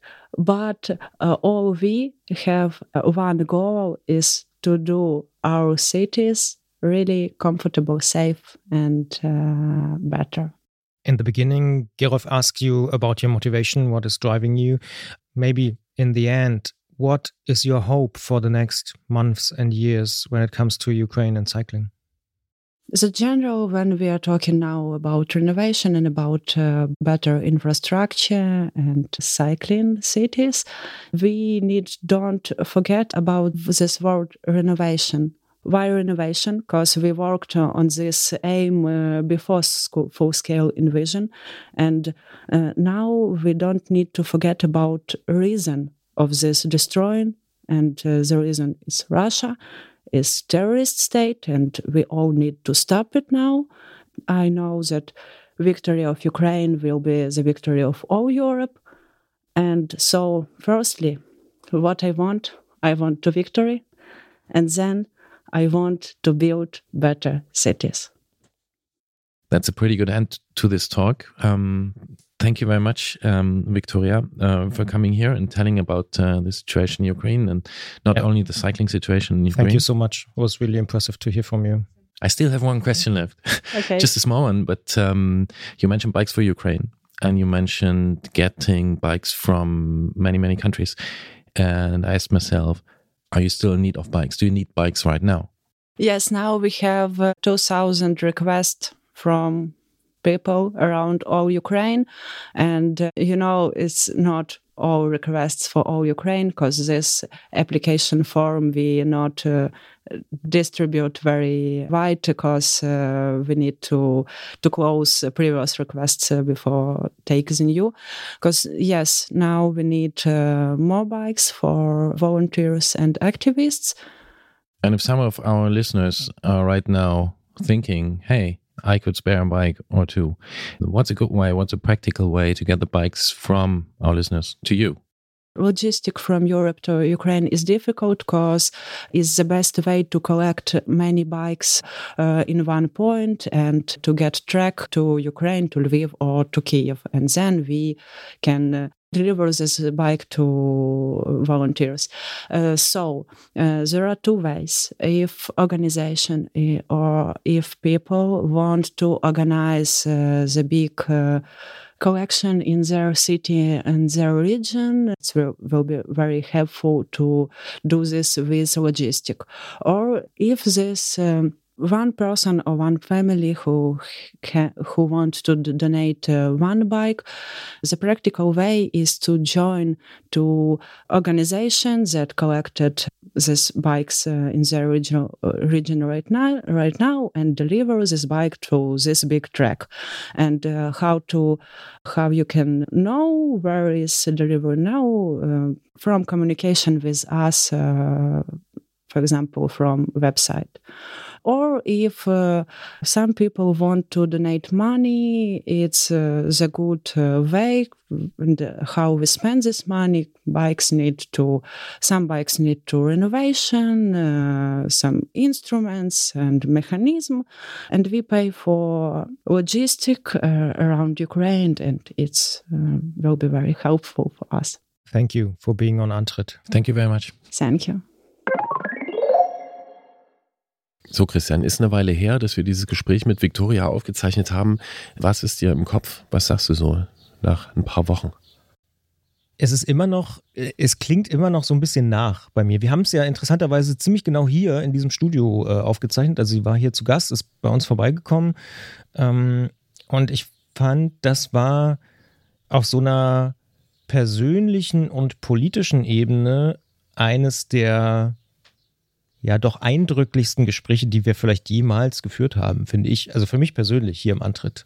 Ja. Also, weil nochmal so deutlich geworden ist, wie, wie direkt sie auch betroffen ist äh, von diesem russischen Angriff und ähm, die Ukrainerinnen und Ukrainer beispielsweise eben ganz konkret auch auf Fahrräder angewiesen sind. Also, das war mir vorher in der Dramatik oder in, in, der, in der Konsequenz und in der Logik auch nicht klar. Na klar, da fährt natürlich keine Straßenbahn mehr oder kein Bus oder so, wenn da Krieg ist. Also ist ja, wie, wie soll das auch gehen? Ne? Also, ja, ja. Ja, und es ist auch beeindruckend, ne, wenn da jemand kommt und wir haben vorher so ein bisschen gesprochen, also äh, hier Kaffee äh, gemacht in der Küche und dann natürlich so ein paar Worte ausgetauscht und dann sagt jemand, ja, ich bin gestern mit dem Zug angekommen, bin so und so viel umgestiegen und jetzt bin ich zwei Nächte hier und dann fahre ich wieder mit dem Zug zurück und du weißt, es ist halt jemand, äh, die kommt da eben aus dem Land, in dem Krieg ist. Das hat dann schon nochmal eine ganz andere Wirkung. Ich bin froh, dass wir das Gespräch führen konnten. Und äh, ich habe noch ein bisschen nachgehakt, da es ja auch darum ging, die Menschen dort mit Fahrradspenden zu unterstützen. Zunächst mal muss man sagen, unter diesem Titel Bikes for Ukraine gibt es verschiedene Aktivitäten. Wenn man das zum Beispiel in der Suchmaschine eurer Wahl eingibt, dann wird man wahrscheinlich als erstes auf bikesforukraine.org äh, treffen. Das ist eine Initiative, da ist der Michael Colville Anderson aus Kopenhagen mit involviert. Das ist nicht die Initiative Bikes for Ukraine, die Victoria meinte. Über diese andere Initiative kann ich gar nichts sagen und kann man sicher auch unterstützen, aber wer jetzt konkret Bikes for Ukraine, was Victoria meinte, unterstützen möchte, sie hat ja gesagt, dass es gut ist, sich in Deutschland an Punkte zu wenden, wo Fahrräder gesammelt werden. Und nicht jedes Fahrrad einzeln irgendwie rüber zu genau. transportieren. Ja. Ja, es sei denn, man ja. möchte Geld spenden. Das kann man natürlich äh, sowieso machen. Ansonsten gibt es die äh, NGO Changing Cities in Berlin. Wir haben mit Raunhild Sörensen auch schon mal gesprochen in diesem Podcast. Und ich habe jetzt nochmal mit ihr telefoniert, denn sie kooperieren mit YouCycle. Das bedeutet, sie sammeln regelmäßig Fahrräder und äh, transportieren die dann gesammelt äh, in die Ukraine. Im Moment ist es so, dass sie gerade nicht sammeln. Das heißt, man soll jetzt nicht einfach ein Fahrrad nach Berlin schicken, aber es gibt wieder einen neuen Zyklus. Also sie machen das regelmäßig. Deswegen ist es am besten, man kontaktiert die und lässt sich zum Beispiel auf einen E-Mail-Verteiler eintragen. Ihr findet das, wenn ihr auf changingcities.org geht und dort nach Ukraine sucht. Es gibt dort auch einen Anmeldelink für Fahrradreparatur und Geldspenden. Schaut dort einfach nach, wenn ihr Fahrräder habt, die ihr entbehren könnt. Also äh, wer oder wollt. unterstützen will, kann sich zum Beispiel an Changing Cities in Berlin wenden. Genau, ihr könnt euch dort auf den Verteiler eintragen lassen und dann zu einem Zeitpunkt, der euch mitgeteilt wird, äh, Fahrräder dort hingeben und äh, dann genau die Arbeit von U-Cycle und von Bikes for Ukraine, die Victoria beschrieben hat, in der Ukraine unterstützen. Dann kommen wir jetzt zu einem ganz anderen Thema, was allerdings für die Fahrradwelt aus unserer Sicht auch sehr, sehr wichtig ist, denn es gibt eine neue Komponentengruppe von Shimano, dem ja größten, fast schon Monopolisten auf diesem Feld. Und warum das so wichtig ist, wieso, weshalb, warum, das besprechen wir mit Jens Klötzer vom Tourmagazin. Klingeln bei Klötzer. Die Technikfrage beim Antritt auf Detektor FM. Wenn es um Gangschaltungen am Fahrrad geht, dann denken viele Menschen an Shimano. Wir haben in diesem Podcast schon mit Andris Gastra gesprochen, der daran beteiligt gewesen ist, Shimano nach Europa zu bringen. Das japanische Unternehmen gibt es inzwischen seit über 100 Jahren. Das Gespräch kann man natürlich auch nochmal nachhören. Es war im Jahr 2021, wo wir mit ihm gesprochen haben. Im Sommer 22 und im März 23 hat Shimano nun neue Komponenten vorgestellt, die entgegen der bestehenden Gruppenhierarchie unter dem Namen Qs zusammengefasst werden. Weil es dabei aber nicht einfach um noch ein paar Fahrradkomponenten geht, müssen wir hier an dieser Stelle drüber sprechen. Und zwar mit unserem Technikfreund Jens Klötzer. Diesmal nicht auf der Buchmesse, sondern fast schon wie gewohnt, dankenswerterweise hier im Studio. Hallo Jens, schönen guten Tag. Hallo und schönen guten Tag. Fangen wir doch mal ganz vorne an. Cues. Als ich das das erste Mal von Gerolf gehört habe, habe ich mich sofort gefragt, was ist das überhaupt? Was ist das überhaupt? Äh, das ist gar nicht so einfach zu erklären. Das ist nicht einfach nur eine Schaltgruppe, sondern im Grunde ist das ein ganzer Bauchladen an verschiedenen Antriebs- und Schaltungskomponenten über verschiedenste Qualitätsstufen. Und dann fangen wir mal wie immer, wenn wir uns noch nicht damit auskennen oder nicht durchblicken, äh, fangen wir mal einfach mit dem Wort an, mit der Sprache.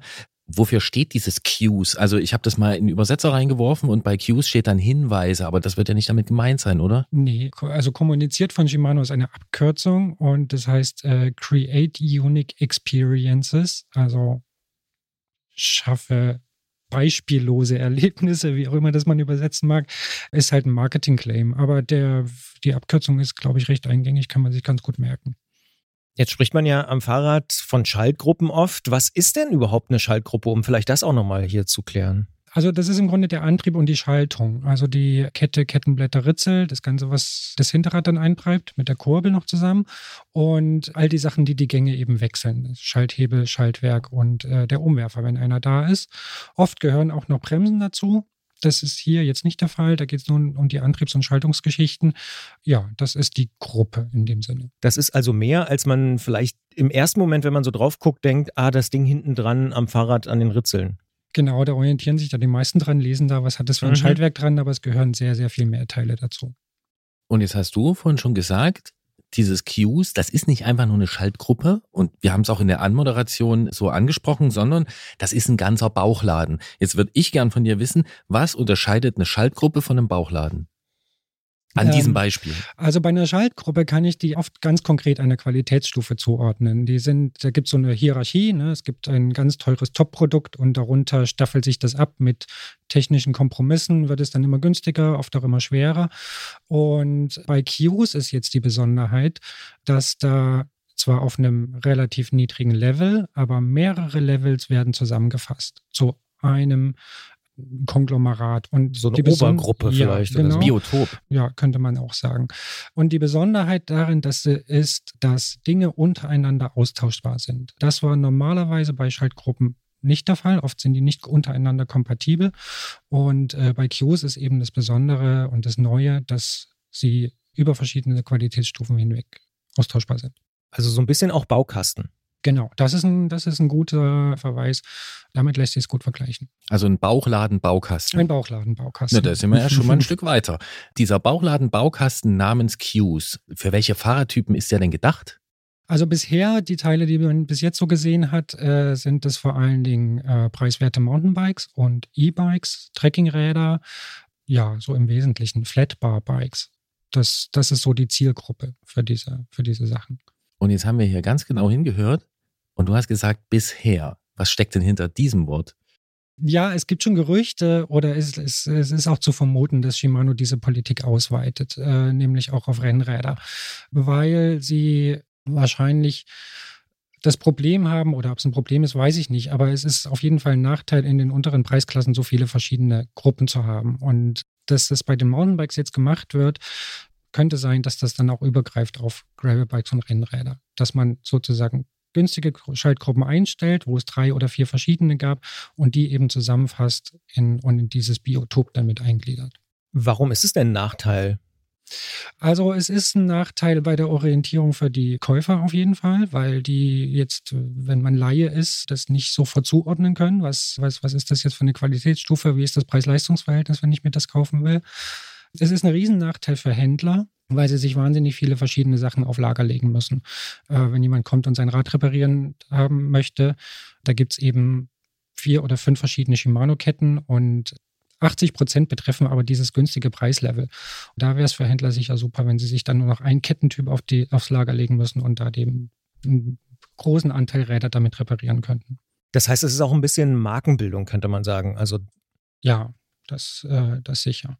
Und was auch noch ein großer Vorteil ist, ist der für die, äh, für die Hersteller, weil die sich dann nämlich in diesem Baukasten viel freier bewegen können und viel besser ihre Räder zusammenstellen können. Ähm, anhand der Bedürfnisse der, der Kunden, die sie haben, des, dem Preispunkt, den sie haben, können sie diese Teile da eben gezielt auswählen und müssen sich nicht auf eine Gruppe beschränken. Also wenn ich dich richtig verstanden habe, ist das zum Beispiel bei den Ketten so, dass es da vielleicht nur noch eine Kette gibt oder vielleicht irgendwie zwei Qualitätsstufen oder so, aber es gibt nur noch ein Kettenmaß, eine Kettenbreite. Es gibt ja aber trotzdem auch Unterschiede zwischen diesen einzelnen Qs-Komponenten.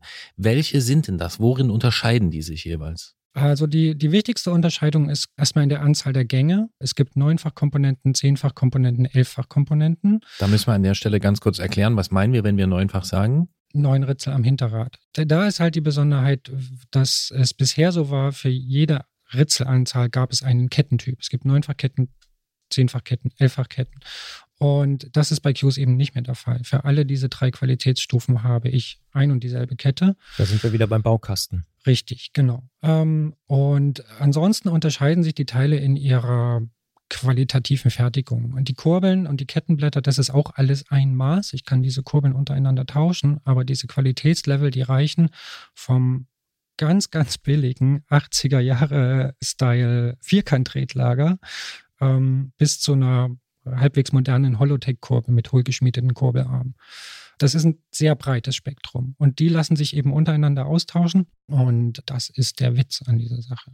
Dann steigen wir doch noch ein bisschen tiefer ein. Also im Zusammenhang mit Qs wird ja auch gerne mal von Link Glide gesprochen. Was ist denn darunter zu verstehen? Das ist eine Technologie oder eine Anpassung, die dazu führen soll, dass die Sachen sehr, sehr viel langsamer verschleißen. Was sie gemacht haben, sie haben die Ritzel deutlich breiter gebaut, als sie bisher waren. Und dann ist die Kontaktfläche zwischen Kettenrolle und Ritzel einfach viel, viel größer. Dadurch verschleißt sie weniger. Ob das so stimmt, weiß man noch nicht. Da muss man erstmal abwarten, ob das, äh, ob das so passiert. Aber das wäre natürlich für den Kunden ein Riesenvorteil und vor allen Dingen in dieser Preisklasse, weil sich Leute, die solche Räder fahren, äh, als Alltagsräder fahren, oft nicht intensiv um ihre Räder kümmern. Das wäre ein Riesenkaufargument. Ja, kennt man ja auch, weiß nicht, ob es dir auch so geht, aber so von Leuten, die sich nicht so um ihr Fahrrad kümmern, die fahren dann quasi den Antrieb tot, fahren alles runter und sagen dann, um Himmels Willen, ich muss hier jetzt so und so viel Euro in mein Fahrrad stecken und eigentlich sollte es doch nur funktionieren. Kann es sein, dass man damit auch gleichzeitig E-Bikes im Blick hat, die ja mit höheren Kettenlasten, wenn das der richtige Begriff ist, arbeiten? Absolut, absolut. Da ist es äh, im Moment zumindest ein, ein Riesenthema, dass die wahnsinnig schnell verschleißen, wenn sie schlecht gepflegt sind. Und es werden ja normale Fahrradteile benutzt. Da kommt halt sehr viel mehr Leistung dazu, als es normalerweise der Fall ist. Und äh, das ist sicher ein Grund, sowas mitzuentwickeln, ja. Was ich ganz spannend finde, ist dieser Baukastenaspekt, den wir jetzt schon ganz gut rausgearbeitet haben. Wie sieht's denn aus? Ist dieser Baukasten auch kompatibel mit, ich sag mal, bisherigen Schaltgruppen, mit anderen Schaltgruppen vielleicht sogar? Leider überhaupt nicht. Und das ist, das ist halt auch was, was ich dann schon kritisch sehe. Auf den ersten Blick ist es eine Erleichterung und irgendwie wird es übersichtlicher für den Kunden. Aber auf der anderen Seite für den, für den Nutzer, der jetzt sagt, ich brauche jetzt eine Neunfachkette, der wird dann halt gefragt, naja, ist es eine Neunfachkette oder ist es eine Neunfach-Qs-Kette? Also ein geschlossenes System. Ja, genau. Und da ist ein Hasenfuß äh, bei der Geschichte. Und auch bei der Übersichtlichkeit habe ich Zweifel, ob das so gut ankommt. Ich meine, früher hatte man viele verschiedene Begriffe, Acera, Alivio, Altus, Deore und äh, musste sich irgendwie informieren und sich auskennen aber ich konnte es klar zuordnen. Jetzt habe ich ein Rad, da steht Qs drauf, aber es ist nicht auf ersten Blick ersichtlich, welche Qualität das hat. Man muss sehr genau hingucken, um das beurteilen zu können. Also können wir schon mal notieren, es ist ein Baukasten-Bauchladen mit Hasenfuß und äh, du hast es eben schon so ein bisschen angedeutet über Bande. Mit der Vorstellung von Qs werden die Gruppennamen Alivio, Altus und Acera so langsam eingestampft. Und es wird wohl auch so sein, wenn die Gerüchte, von denen du berichtet hast, stimmen, dass auch so eine Rennradgruppe wie zum Beispiel Tiagra und Sora und die dritte die fällt mir gerade nicht ein. Nee, das ist was anderes. Das ist nicht Rennrad, aber äh, egal, dass die äh, wohl auch folgen werden. Was bedeutet das? Das ist schwer zu sagen. Also man muss, da muss man auch mal abwarten, was an Rennradkomponenten kommt. Wenn das so ist, dass sie jetzt bloß Rennradschalthebel machen, dann wäre das ein Riesennachteil, weil die Komponenten, die es bisher dazu gibt, die sind nur bedingt rennradtauglich. Also es sind halt Kurbeln, die Mountainbike-typisch sehr, sehr weit auseinander stehen, weil sie den dicken Reifen gerecht werden müssen, weil Mountainbikes schon breitere Tretlager haben und so. Wenn sie diese Kurbeln, das würde es von den Übersetzungen her, würde es das hergeben, zumindest für Gravelbikes, theoretisch. Aber wenn sie diese Kurbeln jetzt an Rennräder bauen wollen, dann wäre das ein Rückschritt für, äh, für die Ergonomie des Rennrades zumindest. Kann aber sein, dass sie extra Rennradkurbeln bauen. Das wäre dann aber wieder kompliziert, weil dann gibt es Qs Rennradkurbeln und es gibt Qs Mountainbike-Kurbeln und Qs Trekkingbike-Kurbeln. Das kann ich so jetzt noch nicht beurteilen. Ja, das wäre jetzt das für, für das Rennrad. Meine Frage war vielleicht auch ein bisschen komisch gestellt. Also ich meinte auch diese Einstellung eben halt dieser günstigen Mountainbike-Gruppen. Äh, heißt das, da wird jetzt unten einfach quasi abgesägt und das ganze alte Zeug kommt quasi in den Schredder. Also nicht das Produkt, aber die ganzen, die, die Produktnamen, die, alles, was damit dran hängt. So sieht es aus, ja. Shimano hat sich immerhin oder haben sie zugesichert, noch sieben Jahre lang Ersatzteile dafür herzustellen. Das ist jetzt bei so preiswerten Gruppen verschmerzbar. Also hochwertige Räder fahren ja doch oft irgendwie 20, 30 Jahre äh, draußen rum. Da fände ich es schwierig. Bei, bei diesen günstigen ich denke, das betrifft dann oft so Baumarkträder und eben die Einsteigerräder der großen Hersteller. Da kann man so eine Ersatzteilpolitik verschmerzen und dann wird es dann über die Jahre irgendwann tatsächlich einfacher, weil für alle diese Räder kann ich mir dieselbe Kette kaufen. Das ist dann sicher für den, für den Kunden leichter. Wenn man sich den Markt so anschaut, so klingt das ja, wenn wir so drüber reden, schon ziemlich ja konsequent oder sagen wir mal fast schon ja, markenbildungsmäßig, das haben wir ja schon so ein bisschen rausgearbeitet, stellt sich für mich natürlich die Frage, warum macht Shimano das? Weil das andere auch schon gemacht haben oder ist das wirklich so ein First-Mover-Ding? Nein, also ich vermute hauptsächlich Kostengründe und logistische Gründe. Das macht es so viel einfacher, die, die Welt mit Teilen zu versorgen und Teile vorzuhalten, um die Fahrräder dieser Welt zu reparieren. Das war einfach wahnsinnig teuer. Diese Logistik den ganzen vielen verschiedenen nicht kompatiblen Sachen, die man in diese ganze Welt verbreiten musste.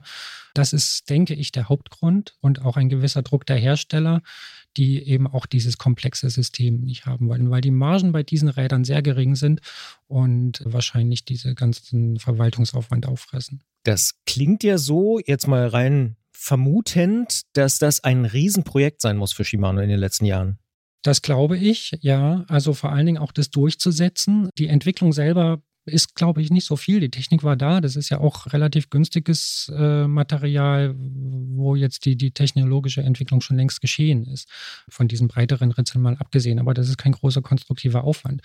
Aber die, die Politik ist sicher aufwendig gewesen, das mit den Fahrradherstellern abzustimmen und äh, dafür zu werben, dass das eine gute Idee ist ähm, war sicher nicht sehr leicht. Also in so einer Konzernstruktur, ne? Also jetzt nur von außen, wenn ich mir das vorstelle, da werden vier Linien oder noch mehr eingestampft und eine wird draus, stelle ich mir Fabriken. wahnsinnig, wahnsinnig äh, schwierig vor. Fabriken, genau, Marketing, alles, was da ja so dranhängt. Ja.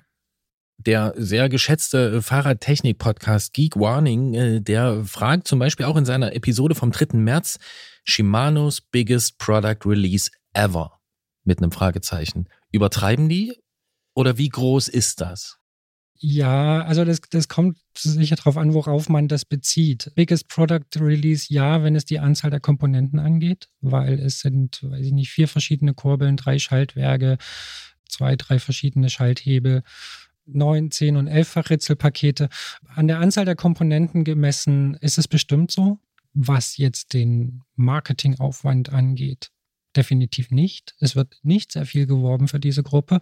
Ich glaube auch, weil es den Endverbraucher eigentlich relativ wenig interessiert. Der bekommt diese, diese Gruppe eher über das Komplettrad, als dass er sich solche Sachen einzeln kauft. Und äh, vom Entwicklungsaufwand sicher auch nicht. Ja, und ohne dass wir da jetzt konkrete Zahlen von dir wollen, aber ne, man hört immer so, wird immer so gesagt, na ja, hier so Dura Ace, das ist das Topzeug, das fährt in den großen Rundfahrten und bei den großen Rennen, aber eigentlich macht Shimano damit eher miese. Und das, womit die wirklich Geld verdienen, sind halt genau die Gruppen am unteren Ende des Spektrums. Also vom Umsatz her ähm, ist das schon ein sehr dicker Fisch da, oder? Absolut und sicher auch vom Gewinn. Also ich kenne keine Zahlen, aber ich bin überzeugt, dass eine überwiegende Mehrheit der Fahrräder dieser Welt in diese Kategorie fällt. So 70, 80 Prozent kann man das so Pi mal Daumen schätzen? Ich schätze sogar 80 bis 90 Prozent. Also das ist ja, wir sind ja auch in Westeuropa auch ein anderer Markt, als es zum Beispiel irgendwie in Osteuropa, in Asien oder in Afrika ist. Da, da werden dann fast nur solche Räder verkauft. Und äh, die typischen Alltagsräder, wo große Massen über die Tresen gehen, das ist genau die Zielgruppe für, für diese Komponenten. Du hast es schon ab und zu durchscheinen sehen, aber ich hätte es gern von dir noch mal ein bisschen ähm, spitzer auf den Punkt. Nenn uns doch mal drei Vorteile oder drei Sachen daran, die du gut findest und drei Sachen, die du nicht so gut findest, aus deiner Sicht. Also ich finde es gut, dass sie sich um dieses Kompatibilitätsproblem zumindest ansatzweise gekümmert haben. Das schien in der Vergangenheit immer so, als würden sie das komplett ignorieren oder sogar zur Politik machen und es den Leuten absichtlich schwierig machen, damit sie komplette Gruppen kaufen, nicht untereinander mischen können. Das finde ich einen, einen, guten Punkt. Dazu zählt natürlich, dass ich vielleicht irgendwann mal einfach in den Laden gehen und sagen, äh, ich brauche eine Shimano-Kette und dann äh, da keine großen Probleme habe. Was ich tatsächlich nicht so gut finde, ist, dass sie das, also diese Insellösung konstruiert haben. Bisher war es auch immer so, dass man, es gibt ja auch heute noch neue Neunfach- und Zehnfachteile von Shimano. Das sind ja eben diese günstigen Gruppen gewesen. Und damit konnte ich immer mein altes Rad nochmal komplettieren. Also die alte neunfach XTR, die hat dann ein Alivio-Schaltwerk vertragen, wenn das halt nicht mehr funktioniert hat. Oder ich konnte diese Ketten fahren und diese Kassetten. Das funktioniert dann nicht mehr. Und das könnte dazu führen, dass ältere Räder dann irgendwann rumstehen, weil es keine Ersatzteile mehr dafür gibt. Ist vielleicht noch ein bisschen in die Zukunft, in die Glaskugel geblickt, aber könnte sein. Gut, das waren jetzt nicht drei Sachen, aber äh, vielleicht helfe ich dir. Ich sag mal was, was ich gut finde. Zum Beispiel, das lässt sich ja jetzt absehen, ne, das wird auch irgendwie für diese Rennlenkerwelt kommen. Und ähm, das gab es früher mal, dass das kompatibel war. Also ich konnte einen Mountainbike-Antrieb mit Rennradschaltern fahren und dann ging das irgendwann nicht mehr. Und das würde ja jetzt wieder bedeuten, dass man diese ganzen Mischformen, ja, Allroad, Gravel, hast du nicht gesehen, dass man da lustig hin und her tauschen kann. Das finde ich zum Beispiel gut. Das begrüße ich, dass das dann wieder da ist. Ja, auf der einen Seite schon. Auf der anderen Seite muss man sich die, wie gesagt, die Komponenten, die da kommen, erstmal wirklich angucken. Also ich sehe schon, wenn ich also so Elfer-Ritzel sehe, wo dann irgendwie die Ritzel auch noch doppelt so dick sind und die Ritzel irgendwie über 48, 50 Zähne groß, das Zeug wird wahnsinnig schwer. Und auch die günstigen Kurbeln, die nicht hohlgeschmiedet sind. Also Shimano kann hohlgeschmiedete Kurbeln seit, ich weiß nicht, 1993 oder sowas. Sie stellen immer noch welche her, die nicht hohl sind, obwohl das also das sind halt Centbeträge, die sie damit einsparen. Aber du wirkst leicht genervt. also ja, das ist so ein absichtliches Downgrade für mich. Da bin ich tatsächlich ein bisschen genervt davon, ja. Und wenn halt so, wenn einem dann sowas als Rennrad vorgesetzt wird, also wenn es dann Gravelbikes gibt, die, weiß ich nicht, 999 Euro kosten, haben eine Qs-Gruppe dran, sehen rattenscharf aus, weil sie ein Einfachkettenblatt haben und sehen aus wie ein großes, wiegen aber 13 Kilo, dann ist es Blenderei. Ja, kann ich nachvollziehen. Ich habe trotzdem noch was Positives, damit wir das voll machen. Die drei, wir können ja auch drei negative Sachen finden. Zwei haben wir ja schon, glaube ich. Ja. Genau, Übersetzung. Also Kettenblattkombinationen, die ich gesehen habe, finde ich näher am, am Bedarf. Die sind absolut zielgruppengerecht, das muss man sagen. Also sehr kleine Übersetzungen, wo man auch wirklich steile Berge hochkommt.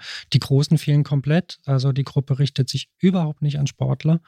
Und ähm, klar, das haben sie drauf inzwischen. Da wissen sie schon, wen sie ansprechen müssen. Ja.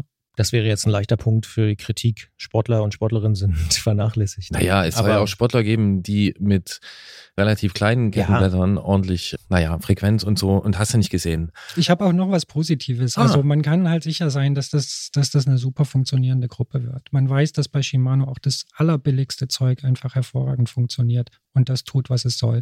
Und wenn es jetzt auch noch länger hält, die Sachen hielten schon lange bislang, dann ist es sicher ein Fortschritt, gerade für Leute, die sich nicht da reinfuchsen wollen, nicht selber schrauben wollen, sondern einfach nur mit dem Ding von A nach B kommen wollen. Das, Das wird Ding soll ewig funktionieren, Halten. ja. das wird ewig halten. Stichwort Schaltgruppen war natürlich schon häufiger auch äh, im Antritt ein Thema. Und da gibt's ja noch mindestens zwei große, Campagnolo, SRAM, die aber ja in einem etwas anderen Markt unterwegs sind. Werden die trotzdem jetzt nachziehen müssen? Ich glaube, dass sie die schiere Größe nicht haben, um mit diesen Preisen mithalten zu können und deswegen in diesem Markt gar keinen Stand finden. Das werden sie gar nicht versuchen, da irgendwie gegen anzukommen. Auch über die ganze Infrastruktur, die, die, die, die Vertriebswege, die Shimano hat und sowas. Dagegen etwas aufbauen zu wollen, ist eine beinahe unmögliche Aufgabe. Und die sind besser dran, wenn sie sich auf den High-End-Markt beschränken. Da gibt es mehr zu holen für die. Das heißt, würdest du auch so weit gehen, das haben wir, glaube ich, auch hier und da schon mal so ein bisschen skizziert, dass es ein Quasi-Monopol ist von Shimano? Das ist ein quasi Monopol, ja. Also ja, in der Preisklasse. War es schon immer und wird es damit noch mehr. Und dann habe ich noch eine These, so für diese Shimano-Produktwelt. Wir haben ja schon öfter drüber hier gesprochen, diese Sache mit diesem Drahtzug und so, der dann hinten Schaltwerk äh, bewegt. Das ist nicht mehr an allen Rädern so die erste Wahl. Es gibt immer weniger mechanische Schaltgruppen für den Sportbereich. Wird es so sein, Qs mechanisch? Klammer auf, da gibt es auch schon elektronische Schaltwerke. Und alles, was aber nicht Qs ist, ist dann mit Strom geschaltet. Ja, das es wird, beim Rennrad wird es passieren, da bin ich mir relativ sicher, dass es so kommt. Beim Mountainbike bin ich noch nicht so sicher. Da sind die Leute nicht ganz so affin und nehmen es nicht ganz so gut an. Die Konservativen. Dauert, ja, genau. Ähm, Da ist ja dauert Shimano. Scherz, weil wir Nee, Shimano ist da konservativ. ja, oder so. dauert vielleicht noch ein bisschen. Aber das, klar, das würde die Sache auch wieder übersichtlicher machen. Für Shimano wäre das willkommen, wenn das, wenn das so vom Markt angenommen würde, ja. Komponenten, die lange halten, relativ einfach miteinander austauschbar sind, aber auch schwer und nicht mit Komponenten außerhalb ihres Inselbiotops kompatibel. Die hat Shimano vorgestellt und führt sie langsam ein unter den Namen Shimano Qs. Äh, Wem das so kompliziert ist, kann sich auch einfach merken, es ist ein Bauchkasten, Bauchladen mit Hasenfuß. You heard it here first. Vielen Dank, Jens, dass du uns das erklärt hast. Danke, dass ich es durfte. Ich finde es immer schön, wenn Jens, ne, der sich ja auch in seiner, in seiner Ausdrucksweise auch bemüht darum, Dinge neutral und objektiv darzustellen, ja, und die einfach technisch zu beschreiben.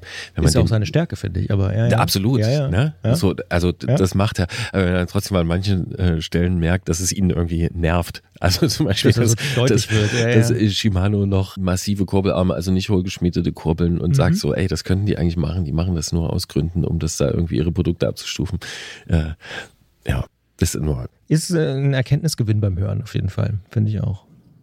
Ja, genau. Und naja, ist eigentlich nur so ein persönliches Ding. Ich freue mich immer, wenn ich sowas mitbekomme. Bei Jens oder auch bei anderen Menschen. Genau, Shimano Qs. Hast du vorher schon mal davon gehört? Ehrlicherweise null. Also bis wir angefangen haben, uns für diese Ausgabe mit dem Thema zu beschäftigen, hatte ich das vorher wirklich gar nicht mitbekommen. Deswegen finde ich es auch gut, dass ihr es äh, angesprochen habt und mitgebracht habt, das Thema. Denn auch für mich war das wieder so ein kleiner Erkenntnisgewinn. Ja. Und ist krass, ne? Wie dieses, ja, diese sehr, sehr wichtige Komponentenansammlung äh, dann doch so in unserer Fahrrad-Nerd-Welt relativ unterm Radar äh, fliegt. Aber wir haben es natürlich trotzdem gefunden und äh, man findet auch, wenn man danach sucht, äh, einiges zu dem Thema. So, jetzt gibt es noch ein anderes Thema. Am 3.6. ist Weltfahrradtag. Was sagst du dazu, Christian? Ja, das ist doch sehr gut. Das ist sehr gut. Ich werde diesen Tag auch gebührend feiern, habe ich mir überlegt. Ja. Dritter, sechster. Ich wusste es aber vorher auch nicht. Aber diese Welttage, da bin ich immer so ein bisschen hin und her gerissen, ob ich die gut finde oder nicht. Also zum einen ist es natürlich ganz gut, weil Journalistinnen und Journalisten können mal was in ihren Moderationen sagen, aber es, ko es kommt ja auch darüber Genau. hinaus äh, ein Mehrwert, weil Ja. Aufmerksamkeit auf ein Thema fällt. Also ne? Ich hätte jetzt sonst gar nicht gewusst, Ja, auf was ich dich hier noch ansprechen soll. Ach so, Insofern, ja, ja, danke für diesen Tag. Ja. Nee, also manchmal, ich weiß nicht, in anderen Medien kriege ich das ja auch mit, ah, heute ist Welttag des Baumes oder irgendwie sowas. Das wird ja gerne mal dann in irgendwelchen Anmoderationen oder so auch genutzt. Muss ich manchmal ein bisschen schmunzeln, weil ich so denke, ja, es sind halt jeden Tag auch ganz, ganz viele Welttage, aber das Fahrrad hat natürlich mindestens einen Tag verdient, wenn nicht sogar noch mehr eigentlich, vielleicht sogar einen Monat oder ein Jahr, aber das ist nochmal ein ganz anderes Thema. Ja. Genau. Also finde ich auch, ich finde es gut, wenn es da so ein, so ein Schlaglicht, dem dazu verholfen wird, dem Thema, ne, dass man da irgendwie vielleicht auch an anderen Stellen, wo man nicht so oft hinschaut auf das Thema, dann drauf schaut. Aber wie bei anderen Tagen gilt natürlich auch, ne, es ist natürlich auch in unserem Leben ist natürlich auch nicht nur einmal im Jahr Muttertag, ist ja, Ja, klar. ja, ja. So, gilt natürlich auch, äh, es ist nicht nur dieser eine Tag im Jahr. Das sind die Sachen, die man, die man pflegen sollte, ne? Mutter, Vater, Tandem, Fahrrad. So. Fahrrad, ja. Bienen. Kinder, ja, es gibt so viel. Klima, Welt, Erde. Ja. Aber du hast schon recht, da sind einige dabei. Sollte man unbedingt machen. Ähm, freiwillig ist äh, aber trotzdem zu empfehlen, die nächste Ausgabe dieses Podcasts sich anzuhören. Die gibt es für die zahlenden Menschen auf Steady und Apple Podcasts am 8. Juni und für alle anderen am 15. Juni. Bis dahin sind wir erreichbar unter antritt at detektor.fm mit Lob, Kritik, Anregungen und Ausfahrten. Natürlich auch auf Instagram, auf Facebook, auf Mastodon. Und überall, wo ihr uns findet. Wir freuen uns auf jeden Fall über Rückmeldungen und es ist für dich an der Zeit, wenn ich mich nicht völlig irre, uns mit einem Song in den Juni zu schicken, denn diese Ausgabe erscheint ja auch Anfang Juni. Dementsprechend bin ich gespannt, was du so mitgebracht hast und äh, worauf sich die Hörerinnen und Hörer denn in diesem Monat freuen können. Und lass mich raten, es ist nicht der neue Song von Blur. An dieser Stelle, lieber Christian, möchte ich dir ein Angebot machen. Oh, was ich nicht ablehnen kann, oder? Ja, Ja. Ich werde es garnieren. Ich würde gern mit dir tauschen. Ich würde gern meinen Songslot in dieser Ausgabe gegen einen Songslot, gegen, gegen deinen Songslot in der nächsten Ausgabe tauschen. Okay, Und das heißt, du hast deine Hausaufgaben nicht gemacht. Ich habe meine Hausaufgaben gemacht, aber aus Gründen passt das jetzt nicht. Ist okay. Äh, und möchte ich das jetzt nicht, ich möchte diesen Song jetzt nicht spielen. Und ähm, ich garniere mein Angebot mit einem Bienenstich. Oh, wegen Bienen. Unter anderem Ja. und wegen dir, weil Ja. ich weiß, dass ich dich mit Kuchen kriege. Ja, Kriege ich dich mit Kuchen? Ja, du kriegst mich Yes. mit Kuchen. Ja. Gut. Pass auf, ich habe einen neuen Song. Und zwar kommt der von Wir Blur. sind im Geschäft. Ach so. ja, Ah. die haben nämlich ein neues Album angekündigt. Am 21. Juli kommt's raus. Ich bin sehr gespannt. Es klingt ziemlich, wenn ich das so sagen darf, Britpoppig, was vielleicht dir auch gefallen könnte. Also es ist ein bisschen, glaube ich, so ein bisschen so ein Blick zurück oder wie auch immer. Ähm, mir gefällt es aber sehr gut, vor allen Dingen der Song, den wir jetzt hören werden und mit dem wir uns in den Juni verabschieden. Er heißt The Narcissist und kommt von Blur und klingt sehr 90er-mäßig. Aha. Ich bin gespannt. Übrigens, beim letzten Mal, ich war überhaupt nicht überrascht, dass es Christian Bollert Musik ist. Ach, Also ja, ich nehme dich ja als mehrdimensionales Wesen wahr. Insofern ist es überhaupt kein Problem. Fand ich gut, fand ich gut. Hat mich gut begleitet. Ich bin jetzt gespannt auf The Narcissist. das freut mich sehr. Das mehrdimensionale Wesen verabschiedet sich an dieser Stelle und wünscht euch einen schönen Juni. Genau, und wer sich wundert, was das hier für ein komisches Hintergrundgeräusch ist, was hier ab und zu in die Aufnahme reinge, was auch immer, reingestrahlt hat, wir wissen es auch nicht. Vielleicht finden wir es noch raus. Tschüssi, gute Fahrt. Mirror. So many people standing there. I walk towards them into the floodlight.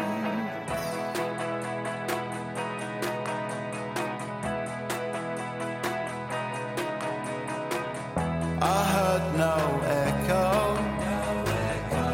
There was distortion everywhere. I felt my ego. I felt Roberto standing there.